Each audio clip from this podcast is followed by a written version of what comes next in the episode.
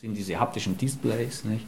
Äh, um sich zu orientieren. Das eine System hier, das hatten wir als Prototyp gebaut äh, zu, für die Navigation von Blinden. Und das kann ich auch mal einschalten und dann äh, da ist äh, eine nicht ganz leise Mechanik hat, hört man dann auch so ein bisschen ein bisschen was, hoffe ich zumindest. Hoffe ich zumindest. ist eigentlich an. So gehen jetzt diese. Gibt das jetzt nicht. Ah, wenn ich das noch einschalten muss. Ah ja. Was ist das, was ich jetzt höre? Und, äh, das sind äh, die Motoren. Wir benutzen hier taktile Mo Motoren, äh, die auf äh, Druck funktionieren hier ja. in diesem Fall. Also wenn Sie jetzt auf die Tür zulaufen, je näher Sie ja. der Tür kommen, desto genau. mehr Druck wird ausgeübt? Sozusagen, genau. Ja. ja. Äh, und äh, damit ermöglicht man es, so eine einfache Navigation sozusagen durchzuführen. Das Schöne bei diesen ganzen haptischen Displays ist, dass nach einer gewissen Weile äh, ich mich darauf nicht mehr konzentrieren muss, sondern das ist sozusagen wie ein neuer Sinn, mhm. der da entsteht. Da stehe ich also, Professor Beigel mir gegenüber. Er zeigt mir praktische Anwendungen seiner Forschungspraxis der letzten Jahre. Er trägt eine komplizierte Konstruktion auf dem Kopf, ein haptischer Display, erklärt er mir, kein Bildschirm, dafür Vibration am Kopf, ein Prototyp für Blindennavigation. Ist das hier die Zukunft? Aber beginnen wir von vorne.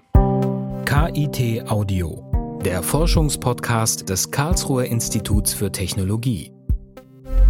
Das Bundesministerium für Bildung und Forschung nennt das Wissenschaftsjahr 2018 Arbeitswelten der Zukunft. Ich stelle mir einige Fragen, die damit verknüpft sind. Wie werden sich Berufsfelder entwickeln? Welche Perspektiven ergeben sich? Welche Chancen? Aber auch, welche Gefahren lauern am Horizont? Darum geht es in dieser neuesten Ausgabe von KIT Audio. Durchdringen, unterstützen, kontrollieren, sich anpassen. Ein Ausblick auf die Arbeit der Zukunft in vier Lektionen. Ein Podcast von Heiko Bär. KIT Audio. Forschung hören. Lektion 1. Die Pizza. Oder warum sich das Bild der Informatikerin ändern muss. Ich laufe durch etwas verwaiste Gänge. Es riecht nach Kaffee. Hinter mir klingelt es wieder, der Pizzadienst. Falsche Etage. Warum das witzig ist, wird sich später noch zeigen. Hallo, Herr Michael Beigel. Professor Beigel arbeitet an Vernetzung, am sogenannten Internet der Dinge. Es geht um Vernetzung von greifbaren Gegenständen mit virtuellen Gegenständen. Sein Forschungsgebiet nennt sich Pervasive and Ubiquitous Computing. Das ist vereinfacht gesagt die Durchdringung unserer Lebenswelten durch den Computer. Das sind natürlich zum Beispiel ganz schlicht Smartphones, Smartwatches, sogenannte Wearables. Im Grunde also Gegenstände, die mit dem Internet verbunden sind. Das kann auch ein Schalter in der Wand sein und letztlich das ganze Haus. Ich saß neulich im Zug, da saßen zwei ältere Damen sich gegenüber und die eine hat erzählt von ihrem Sohn. Der ist immer dabei, wenn es um neue Dinge geht. Mhm. Bei dem ist das so, der fährt nach Hause und der drückt auf einen Knopf und dann geht zum, zum richtigen Zeitpunkt ist dann äh, die Temperatur der mhm. Heizung mhm. ist auf dem richtigen Grad und äh, das Licht ist in den entscheidenden Orten dann schon an und äh, das Tor öffnet sich und äh, der kommt ohne gar nicht mehr aus. Und dann sagt die andere, ja, und das ist alles übers Internet. Und was ist, wenn das Internet mal ausfällt? Dann kommt er ja gar nicht mehr ins Haus rein. Und dann haben beide herzlich über den Trottelsohn gelacht, der sich völlig abhängig macht vom Internet. Tja, dieses Lachen über die neue Technologie, die kenne ich schon. Ja, als äh, die Mobil äh, Mobiltelefone aufgekommen sind, na, hat man gelacht. Und als die Smartphones aufgekommen sind, hat man auch gelacht. Diese Trottel, die sich da alle abhängig machen. Nicht? Und inzwischen hat einfach jeder eins. Die generelle Skepsis der Öffentlichkeit gegenüber den technischen Neuerungen und die damit verbundene Sorge um Kontrollverlust, das ist ein Motiv, das in allen vier Gesprächen irgendwann aufkommt, die ich geführt habe. Und diese Sorgen steigern sich, wenn es um die Zukunft der Arbeitswelt geht. Professor Beigels aktuelle Projekte beschäftigen sich mit Digitalisierung. Wir arbeiten im Bereich Internet der Dinge für die industrielle Automatisierung, ja, äh, wo wir Systeme bauen, die also auf, äh, wie man so neudeutsch sagt, dem Shopfloor, also quasi auf der Produktionshalle, dann Automatisierung bieten, automatisch Komponenten dann ins Internet bringen und ver verknüpfen können, sodass dann entsprechende äh, Vereinfachungen innerhalb äh, von Produktionsprozessen entstehen und dann mit Mehrwerte entstehen. Wir arbeiten auch in dem Bereich der Analyse der Daten, die äh, in solchen Umgebungen anfallen. Stichwort Big Data und Smart Data Analytics, wo es darum geht, aus den Datenmengen, die heutzutage schon in den Produktionssystemen existieren, viele äh, Maschinen sind schon IP vernetzt, ja, äh, nicht so viel wird davon tatsächlich auch genutzt, um Effizienz zu gewinnen, Qualität zu verbessern etc., äh, um da eine entsprechende Verbesserung herbeiführen zu können. Das Ganze nennt sich dann noch so ein Schlagwort Industrie 4.0. Es geht dabei im Grunde um kontinuierliche, ständige Individualisierung. Die Produktion wird so flexibler, beweglicher. Und dieser Prozess wird mittels Computern weiterentwickelt. Zum Beispiel Überwachung von Produktionsprozessen, ja, kleine Sensorsysteme, die Produktionsprozesse überwachen können, die spezielle Sensorik haben, um äh, bestimmte, über, über, zum Beispiel Bewegungsanalyse, bestimmte Qualitätsaussagen machen zu können über die äh, Produktion, um äh, Gase zu erfassen, die dann einen Rückschluss geben äh, über äh, bestimmte Zustände in der Umgebung oder Gefährdungen in, der, in, in der Umgebung. Also Sie schreiben im Grunde Programme? Wir schreiben Programme. Mhm. Ja. Also es muss keine neuen äh, Gerätschaften dafür gebaut werden. Das, es wird sozusagen die bestehenden angedockt. Genau. Ein Großteil äh, der Mechanik, die in äh, einer solchen Produktionsanlage steht, äh, die möchte man natürlich so weit wie möglich erhalten, denn sagen wir mal, das, das, der mechanische Teil, der ist, hat auch einen gewissen Wert und ist auch ein bisschen, sagen wir mal, ein bisschen schwerfälliger auszutauschen. Das sind gleich größere Aktionen. Deshalb versucht die Industrie möglichst diese Strukturen zu erhalten, aber trotzdem zu erweitern. Und das nennt man Retrofitting. Ja, und das ist äh, für einige Firmen inzwischen ein dominanter Bereich. Äh, die liefern also nicht mehr die Maschinen aus, sondern im Prinzip äh, die retrofitten ihre alten Maschinen. Ja, ähm, und das kann sowohl im Zuge dessen sein, dass man kleine zusätzliche Sensorkomponenten zum Beispiel anbringt. Es kann aber auch nur Software sein. Wir sprechen also von den Geräten, die vernetzt werden, von Daten, die ausgetauscht werden. Gut, aber was bedeutet das für die Menschen, die die Geräte bedienen, Herr Beigel? Was bedeutet das für die Arbeit der Zukunft? Was passieren kann natürlich immer bei einem Umwälzungsprozess ist, es können sich Gewichte verschieben. Wer produziert denn was und wer kommt mit welchen Technologien gut zurecht? Wer kann zum Beispiel bei Industrie 4.0 oder bei dem, was zukünftig produziert wird, geht es massiv um Flexibilität. Wer kann diese Flexibilität als Struktur, wirtschaftliche, gesellschaftliche Struktur bieten. Sie meinen jetzt konkret die Menschen, die die Geräte dann noch bedienen müssen? Die Menschen, die die Geräte bedienen müssen, ja, äh, die brauchen natürlich auch eine gewisse Flexibilität, ja, äh, die äh, im Denken, ja, weil die machen nicht immer das Gleiche. Arbeiten, die sehr monoton sind, sage ich mal, die sind natürlich alle hochgefährdet. Das ist klar. Das betrifft die handwerklichen monotonen Tätigkeiten, aber sicher auch Verwaltungs monotone Verwaltungstätigkeiten betrifft es ebenso. Ja, inwiefern? Weil auch eben das, äh, monotone Tätigkeiten lassen sich eben relativ gut abbilden in computergestützte äh, Systeme und können dann teilautomatisiert und partiell auch vollautomatisiert durchgeführt werden. Also meine äh, Steuererklärung wird dann überhaupt nicht mehr durch Menschenhand geprüft, sondern ausschließlich durch Computer. Ich wenn ich das richtig äh, sehe, wird die zum großen Teil derzeit sowieso schon durch den Computer geprüft. Ah. Und nur äh, die Verdachtsfälle werden dem Bearbeiter vorgelegt. Wir haben hier schon einen ganz hohen Automatisierungsgrad. Und das muss auch sein, bei, der Steuer, bei unserer Komplexität der Steuererklärung geht das ja gar nicht anders.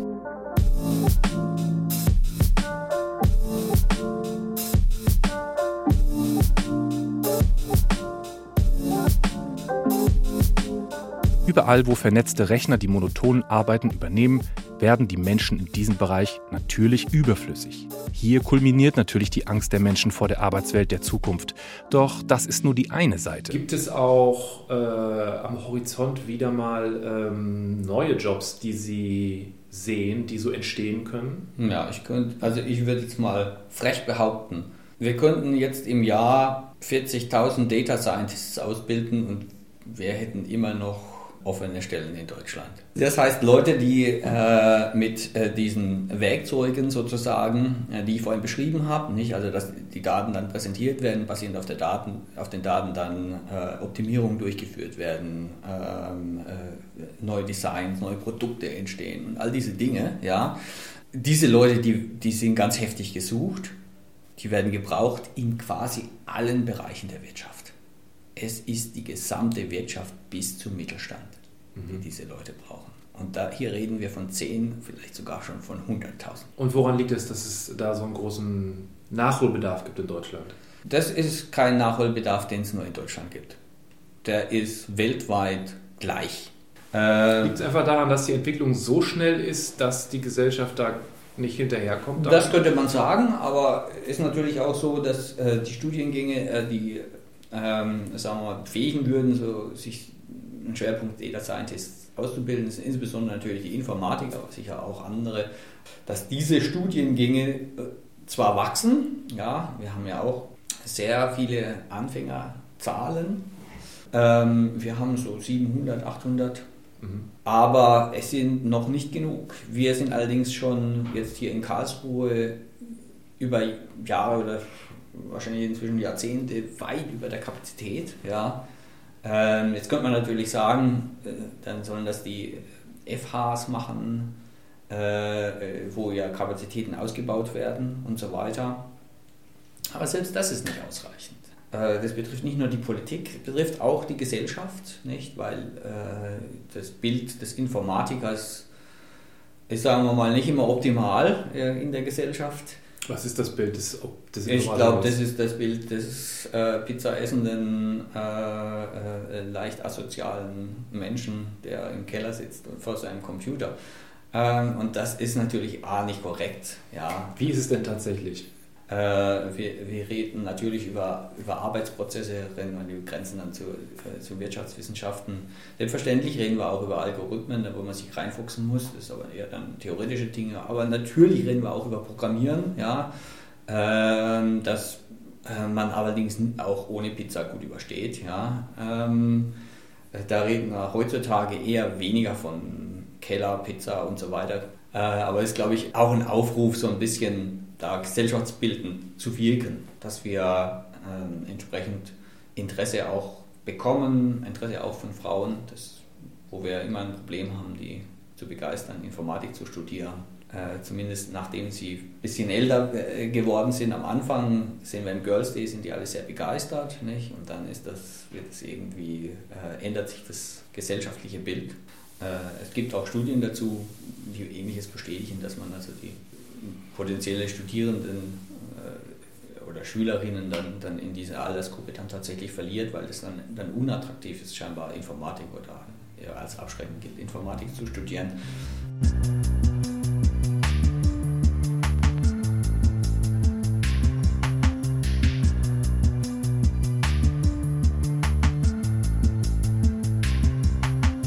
Lektion 2. Das Herz oder warum wir weniger über Automatisierung und mehr über Assistenzsysteme reden sollten. Ich habe einen Termin bei Professorin Barbara Demel. Sie leitet das Institut für Arbeitswissenschaften und Betriebsorganisation. Sie ist gelernte Diplompsychologin und hat in den Ingenieurswissenschaften promoviert. Frau Demel forscht zum Thema menschliche Arbeit. Und das ist eine wichtige Differenzierung. Sie geht vom Menschen aus. Das heißt, wenn sich konkrete Probleme an einem Arbeitsplatz stellen, werden Labor- und Feldexperimente gemacht, um die Ursache des Problems zu lokalisieren und die Wirkung festzuhalten. Und daraus dann Schlussfolgerungen zu ziehen, wie ein Arbeitsplatz also optimiert werden kann. Mit Hilfe sogenannter Assistenzsysteme. Ein Beispiel. Frau Demel forscht im Bereich Leitwartenoperateure. Das sind vereinfacht ausgedrückt Menschen, die vor vielen Überwachungsbildschirmen sitzen und beobachten, kontrollieren. In Krankenhäusern, in Windparks, in Kraftwerken. Und mit diesen Fragen setzt sich Frau Demel dann auseinander. Wie viele Bildschirme überfordern den Menschen? Wie oft wechselt das Bild? Müssen die Bilder aufbereitet werden? Es geht also darum, durch Mensch-Maschine-Interaktion den Arbeitsalltag zu verbessern. Ein anderes Beispiel, die sogenannte kontextsensitive Assistenz im aufmerksamen OP. Also ein Projekt, was uns eben konkret im Moment umtreibt, ist ähm, der Operationssaal der Zukunft. Ähm, und in diesem Operationssaal soll es eben darum gehen, dass ähm, intelligente Assistenzsysteme jetzt nicht als Roboter, sondern wirklich als lernende Systeme im Hintergrund äh, präsent sind und eben eingreifen können. Und ich glaube, dass dieses Projekt äh, ganz gut schildert, ähm, prototypisch für, ja, für viele andere Projekte, wo die Reise hingehen könnte. Das heißt, ähm, wir haben ein System, was äh, in der Lage ist, den Zustand von, von Nutzern oder von Menschen eben zu, zu detektieren. Solche Zustände können sein Stress, Beanspruchung, Emotionen und sich dann eben aktiv dazuschaltet, wenn, ähm, wenn es merkt, es gibt irgendwo eine Abweichung vom Arbeitsfluss oder es gibt eine Anomalie. Operationen sind enorm belastend für alle Beteiligten, für die Patienten ebenso wie für den Operateur, die Assistenten, den Anästhesisten, den Instrumenteur, also das ganze Operationsteam. Es geht darum, diese Belastung durch Effizienz so gering wie möglich zu gestalten.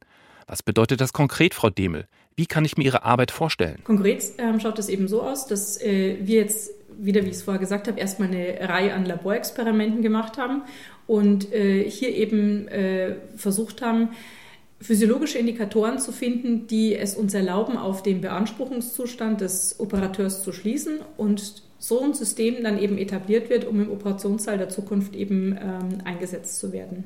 Und wie wird das gemessen?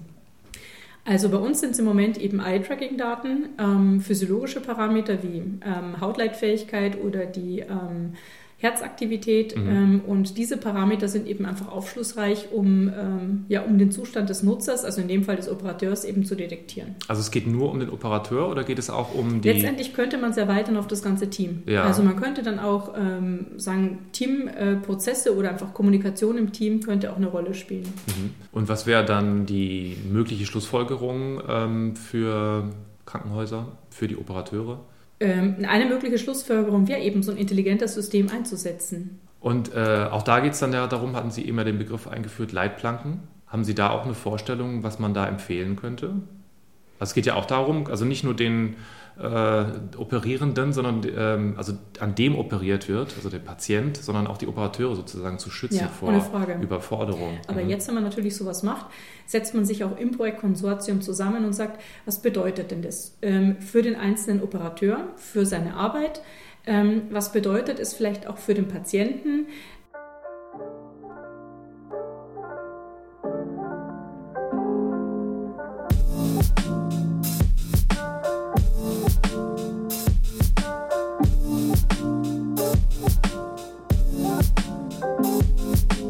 Es geht also auch in diesem Fall ganz explizit um Assistenzsysteme und eben nicht darum, den Menschen als Faktor auszuschalten. In der Debatte um die Arbeitswelten der Zukunft geht es jedoch momentan noch oft um etwas anderes. Ich glaube, das ist im Moment auch ähm, das größte Problem, was mit der äh, veränderten Arbeitswelt irgendwie assoziiert wird. Also wenn man so Studien liest, also ähm, alle fünf Minuten gibt es irgendeine Studie, die dann sagt, ähm, in den nächsten fünf Jahren werden, ähm, ich will jetzt gar keine Zahlen nennen, aber werden x 100 äh, Jobs eben wegfallen. Mhm. Ich glaube, das ist eben genau diese, diese Verunsicherung oder diese Bombe, die, ähm, die einfach im Moment hier und da mal explodiert. Mhm. Es ist es ist tatsächlich etwas, was Verunsicherung und auch Angst auslöst. Was gäbe es da für Antworten für die Menschen, die jetzt diese Angst haben von ihrer Seite? Also können Sie da Hoffnung machen? Also ähm, ich denke, Automatisierung wird bestimmt Jobs kosten. Also das muss man einfach so sagen. Also das wäre wär falsch, es anders zu formulieren. Aber das Ausmaß äh, würde ich jetzt nicht einschätzen wollen und kann es auch nicht einschätzen. Mhm. Im Moment stehen wir an dem Punkt, dass wir nur sagen können, es wird sich was verändern, Fragezeichen. Aber wir können es ja selber mitgestalten. Das mhm. heißt, es ist ja nichts, was passiert und wir gucken es uns dann an, sondern wir setzen ja die Leitplanken. Ja.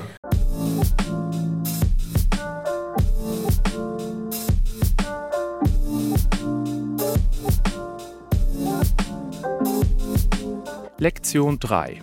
Indoor-Bogenschießen. Oder warum wir über Alternativen reden müssen. Ich treffe Hans Schipper. Er ist der Leiter des Süddeutschen Klimabüros am KIT, das seit zehn Jahren existiert. Was quasi eine Brücke zwischen Wissenschaft und Gesellschaft ist. Das Klimabüro ist Teil des KIT-Zentrums Klima und Umwelt. Dies umfasst rund 30 Institute, in denen Grundlagen und Anwendungswissen zum Klima- und Umweltwandel erarbeitet wird. Bei Herrn Schipper geht es darum, durch Vorträge und Beteiligungen in Gremien und Sitzungen für das Thema Klima ein breites Bewusstsein zu schaffen. Was aber hat der Klimawandel mit der Arbeitswelt der Zukunft zu tun? Es lohnt sich etwas auszuholen. Herr Schipper erzählt mir von seiner Rolle als Vermittler. Was ist es genau, äh, was Sie da vermitteln müssen? Also was die meisten mittlerweile wissen, ist, dass es einen globalen Klimawandel gibt und damit assozi assoziiert man meistens die, der Anstieg der Temperatur.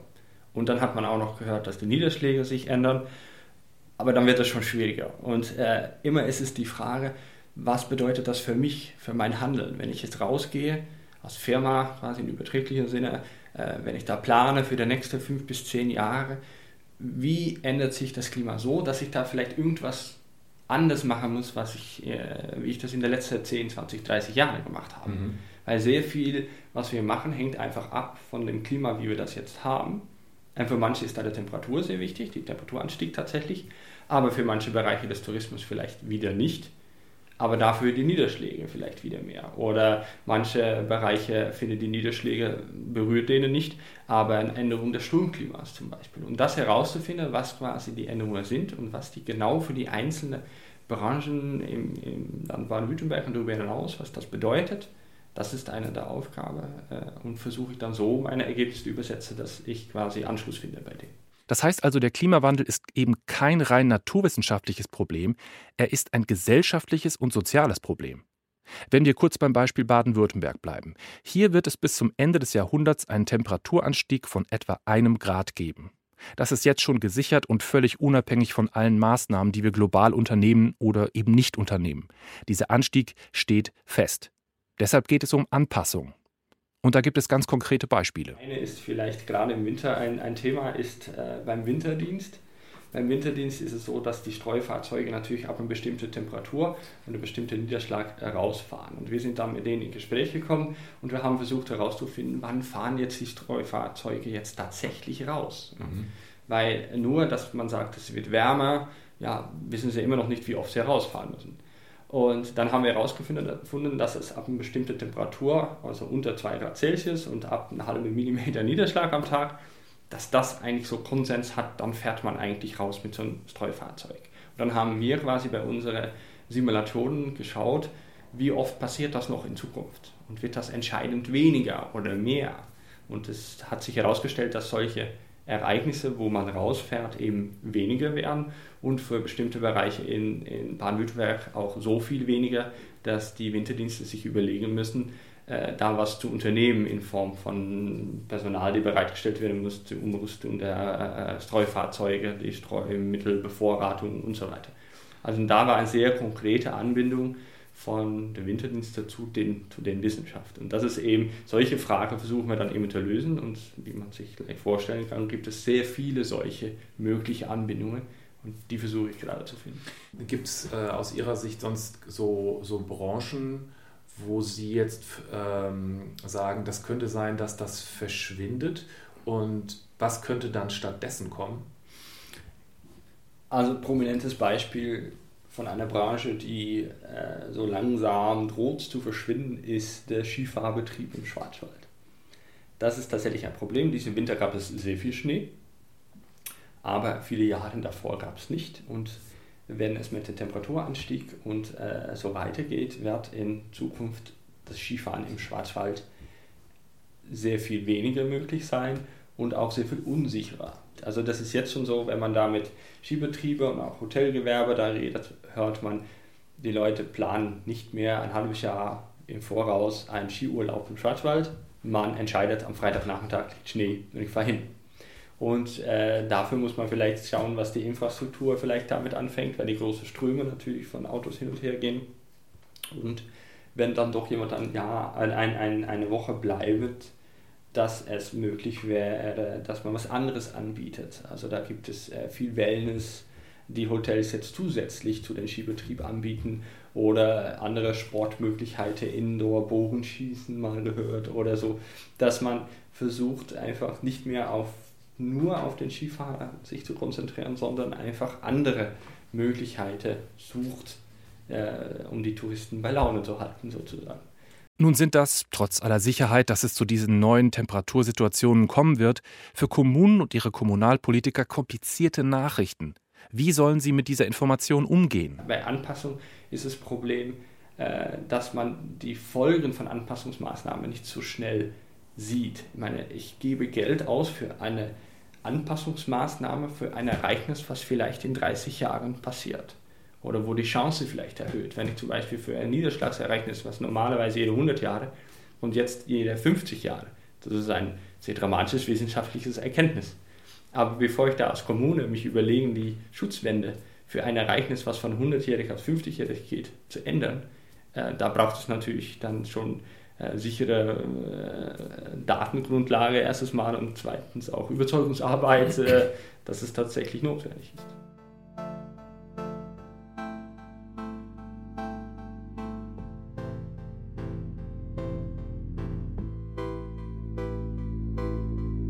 Weil wir haben eine Umfrage gemacht in, in Baden-Württemberg, wie wichtig solche Anpassung ist für Kommunen. Und da kam eigentlich als äh, raus, dass es sehr wichtig ist für viele, wichtig bis sehr wichtig. Und da haben wir auch gefragt, was ist der Hauptgrund, dass das dann doch nicht äh, umgesetzt wird. Und das war, dass das Thema relativ neu ist. Und das war das Platz Nummer eins. Der zweite war kein Personal vorhanden, was auch immer ein bekanntes Problem ist natürlich der Erfolg ist, dass es ein Thema ist, was immer mehr infiltriert in den Kommunen. Wir müssen da auch was machen neben Klimaschutz. Und Natürlich betrifft das Thema Klimawandel alle Bereiche der Gesellschaft. Und die Wirtschaft hat genau wie die Kommunen in den vergangenen 20 Jahren damit begonnen, sich auseinanderzusetzen mit diesem Thema. Mit einem eigenen Berufszweig, dem Klimamanager. Zum Beispiel Klimamanager sind das äh, ja, also wie immer ein anderer Name, äh, genau. Und Klimaschutzmanager gibt es bei Kommunen sehr oft, mhm. weil Klimaschutz für die Kommune immer ein großes Thema war. Es gibt viele Klimaschutzberichte, was auch sehr wichtig ist. Wie kann ich CO2 einsparen? Wie kann ich Energie einsparen? Ähm, und äh, ja, seit 2008 gibt es ja die deutsche Anpassungsstrategie und sollte auch die Anpassung immer mehr in den Kommunen äh, kommen. Und da gibt es auch äh, Stadtklimatologen zum Beispiel. Es gibt mehrere Städte, die dann quasi auch solche Stellen geschaffen haben, die sich gerade da eben einerseits auf Klimaschutz, andererseits auch auf Klimaanpassung konzentrieren und mhm. äh, da auch sehr viel bewegen können. Ja. Aber es ist bei Kommunen immer die Abwägung. Es gibt da ein Liegenschaftsamt, ein Gartenbauamt, ein, äh, andere Ämter, die natürlich alles kämpfen in einer Stadt, um, äh, um deren Pläne umzusetzen. Und äh, da ist es nicht immer einfach und auch nicht immer verständlich für einen einzelnen Bürger zu sehen, wieso hat man da keinen Park gemacht, aber ein Hochhaus. Aber ja, es sind halt mehrere Interessen manchmal.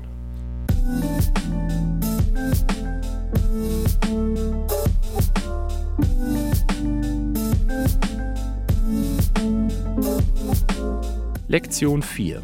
Die Drohne. Oder warum die Technik nicht immer der zwingend nächste Schritt sein muss. Ich bin zum Skype-Gespräch mit Dr. Bettina Krings verabredet. Hallo. Sie ist seit 20 Jahren am Institut für Technikfolgenabschätzung und Systemanalyse und forscht zu den Themenbereichen Technik und Arbeit, genauer zu den Auswirkungen technischer Innovationen auf Arbeitsstrukturen.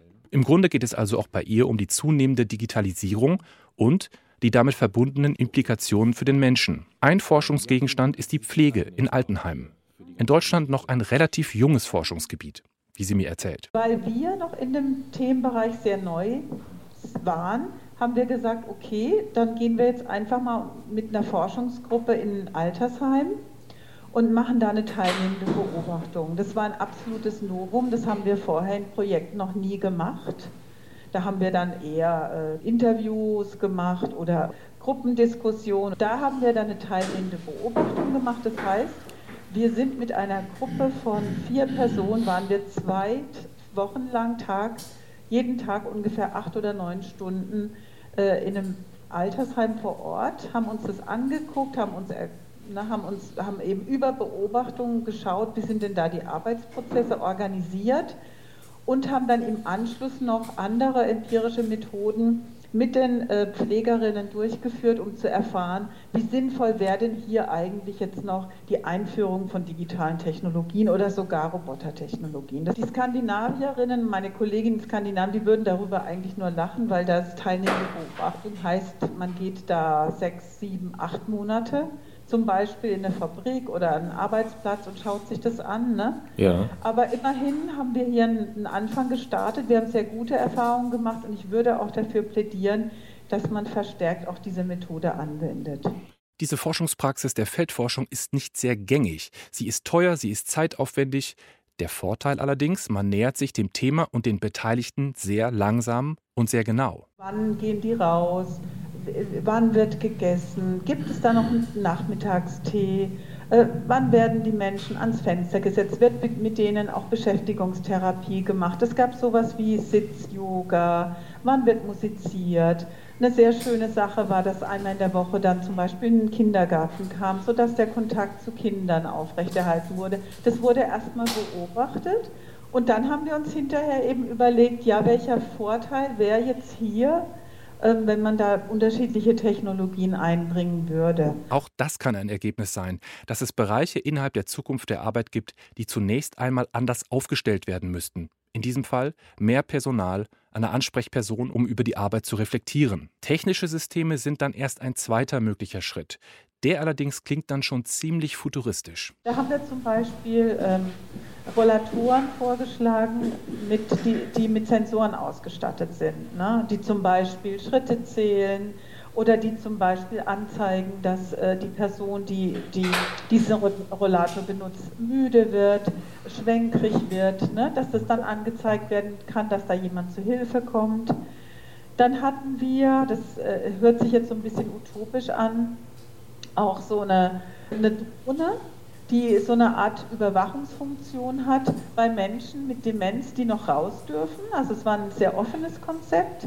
Es durften zwei oder drei Personen auch mit einer mittleren fortgeschrittenen Demenz in das Dorf gehen, die durften alleine rausgehen. Also und diese Drohne dann eigentlich die auch von, von oben überwacht. Da haben sich allerdings dann eben die üblichen rechtlichen und, und, und, und sicherheitstechnischen Fragen auch relativ schnell gestellt. Die müsste man dann auch in dem Forschungsprojekt noch entwickeln. Kontrolle. Das unweigerliche Schlagwort, das im Zusammenhang mit neuen Perspektiven künftigen Arbeitens früher oder später immer wieder völlig zurecht fällt. Kontrolle der Arbeiter, die Maschinen bedienen, von denen Michael Beige sprach, Kontrolle der Leitwartenoperateure, von denen Barbara Demel sprach, Kontrolle der Senioren, von der Bettina Johanna Krings sprach. Das ist quasi in diesem ganzen Bereich ähm, Assistenzsysteme, sage ich jetzt mal, ähm, ist das, was man ver verallgemeinern könnte, dass das äh, quasi so die, ja, die kritische Seite der ganzen Zukunftsvision ist? Das ist ein sehr, sehr wichtiger Punkt, ja, den Sie ansprechen. Und meines Erachtens äh, ist der Bereich der Kontrolle sehr, sehr wenig aufgearbeitet. Ähm, also Sie haben das nicht nur im, in, in, jetzt in, in, der Chirurgie, sondern Sie haben das auch in der Verwaltung. Ne? Also was wir natürlich beobachten in, im Rahmen von Technisierungsprozessen, das ist, muss jetzt gar nicht Digitalisierung sein, aber hier ganz besonders, das ist das natürlich die Überführung von Arbeitsprozessen in technische Prozesse immer einhergeht mit Standardisierung. Mhm. Sonst können Sie das ja überhaupt nicht äh, überführen. Ne? Und wenn Sie dann Arbeitsprozesse standardisieren, dann legen Sie die fest mit, dem, mit einem besten Willen auch und mit einem, auch mit der Vorstellung, dass es effizienter ist oder einfacher wird oder Arbeit entlastet und so weiter. Aber diese Standardisierungsprogramme, nenne ich es jetzt mal immer, haben immer auch als Begleiterscheinung natürlich äh, die Phänomene der Kontrolle. Ne? Weil es gibt da einfach auch äh, keine Möglichkeiten dann der Flexibilisierung. Zum, mehr. Zum Beispiel, wir sehen es ja in der, in der Digitalisierung, in der Verwaltung. Und dann werden einfach Prozesse festgelegt. Da wird dann auch festgelegt, wer unterschreibt jetzt, wer unterschreibt als zweites, je nach hierarchischer ähm, Person. Und das sind Standardisierungsprozesse, die dann am Ende wenig Flexibilisierung äh, möglich lassen. Und, und das hat natürlich auch immer was mit Kontrolle zu tun, ne? natürlich.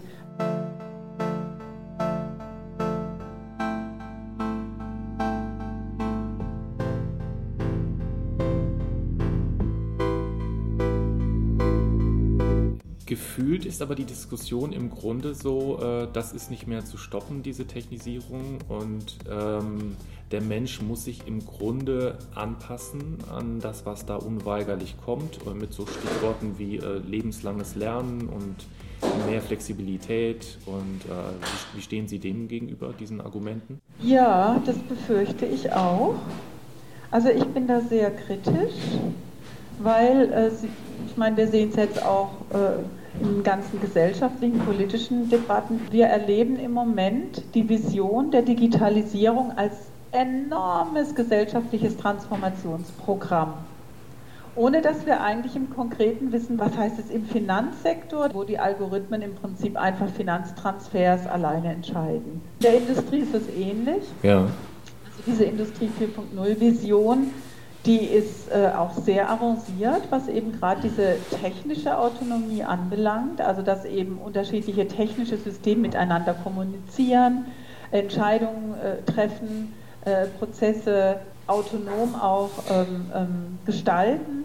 Und das hat jetzt natürlich eine hohe Faszination. Würden Sie äh, zustimmen, dass die Debatte aber eigentlich sich äh, immer nur auf, die, auf den technischen Fortschritt konzentriert und dass andersrum Kritiker, Kritikerinnen äh, eher als Bremse des Fortschritts wahrgenommen werden und letztendlich in der Diskussion so ein bisschen untergehen?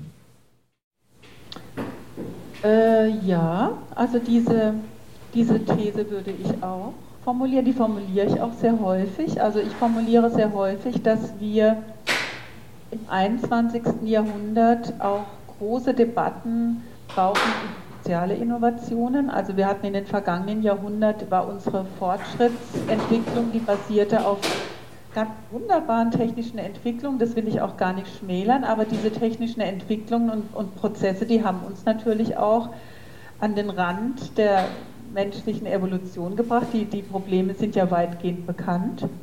Und äh, ich glaube, ein weiter so geht nicht, sondern wir müssen einfach jetzt schauen, wie wir technischen Prozess und soziale Innovationen besser ähm, verknüpfen können. Und wir brauchen natürlich auch breite gesellschaftliche Debatten über Zukunft der Arbeit, die natürlich humanverträgliche, ethische, soziale Aspekte mindestens genauso mit einbezieht wie die Möglichkeit des technischen Fortschritts. KIT Audio. Forschung hören. Eine Produktion des Karlsruher Instituts für Technologie 2018. Redaktion Justus Hartlieb. Musik Arthur Tadevosjan. Weitere Informationen finden Sie unter www.kit.edu/audio schon vorbei?